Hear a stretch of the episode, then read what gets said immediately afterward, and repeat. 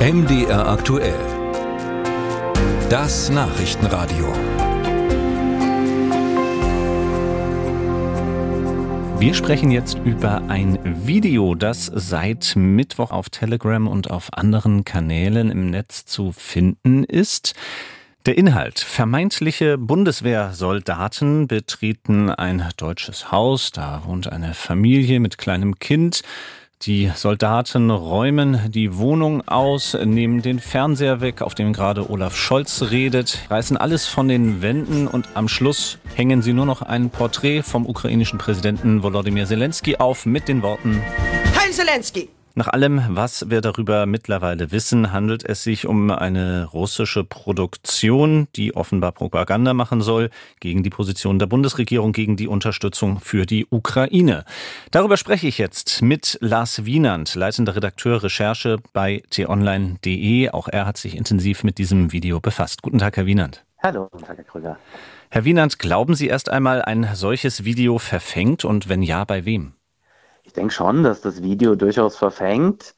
Und zwar auch bei Leuten, die das jetzt vielleicht einfach nur lustig, spaßig äh, oder noch nicht mal sonderlich ernst nehmen. Äh, es transportiert aber eine Botschaft, ähm, die wahrscheinlich im Hintergrund der Hauptgedanke bei der Produktion des Videos ist. Deutschland gibt sehr viel Geld für die Ukraine aus. Das ist genau auch die eine konkrete Aussage, die dieses Video enthält. Ähm, Zitat, mehr als 22 Milliarden Euro sind bereits aus dem deutschen Haushalt an die Ukraine geflossen, ist da drin zu lesen. Die Botschaft soll wohl sein, viel zu viel. Ähm, was hat es mit diesen 22 Milliarden auf sich?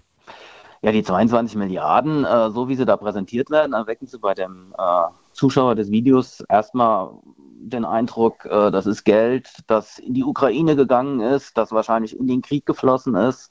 Und das ist eine völlig verzerrte Darstellung. Die 22 Milliarden an sich äh, sind zwar eine offizielle Zahl der Bundesregierung, aber äh, ein Großteil der Summe, ähm, nämlich äh, fast 10 Milliarden Euro, sind allein für äh, die Unterbringung, Unterhalt, Lebensunterhaltskosten der eine Million äh, Ukrainer geflossen, die nach Deutschland geflüchtet sind vor diesem Krieg.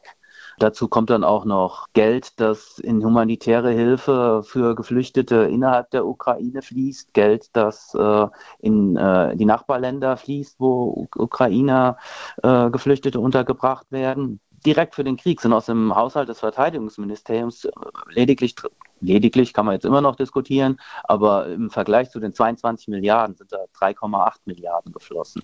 Viel Verwirrung gibt es ja auch darum, woher dieses Video eigentlich stammt. Was haben Sie, seitdem es erstmals aufgeploppt ist, darüber erfahren? Also in Russland wurde verbreitet, äh, in Teilen hieß es, das sei von der AfD, in Teilen hieß es, das sei in Deutschland entstanden.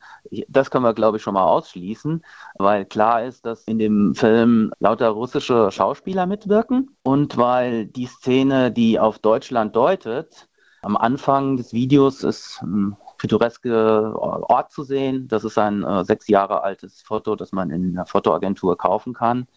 Ähm, also in Deutschland ist da gar nichts gedreht. Das heißt, äh, es deutet sehr viel oder eigentlich alles darauf hin, dass es in Russland produziert wurde. Wer es dort war, ist nicht ganz klar. Eine der Mitwirkenden ähm, hat in einem Instagram-Posting äh, geschrieben, äh, sie hätte da mit ähm, RT zusammengearbeitet. Das hat sie auch wieder gelöscht. Sie hat auch einem Journalisten gesagt, äh, das sei gar nicht ihr Account, was aber absurd ist.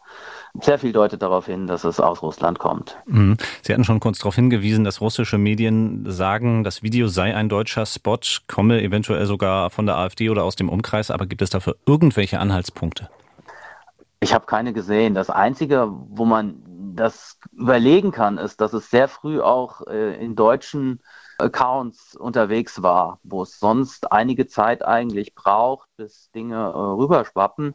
Allerdings hat sich da auch zwischen äh, russischen und prorussischen deutschen Accounts eine immer engere Vernetzung in den vergangenen Monaten ergeben. Deshalb ist das nicht unbedingt verwunderlich. Um zum Abschluss vielleicht auch Ihre Arbeit transparent zu machen, ähm, was nutzen Sie für Quellen, um ein solches Video auszuwerten?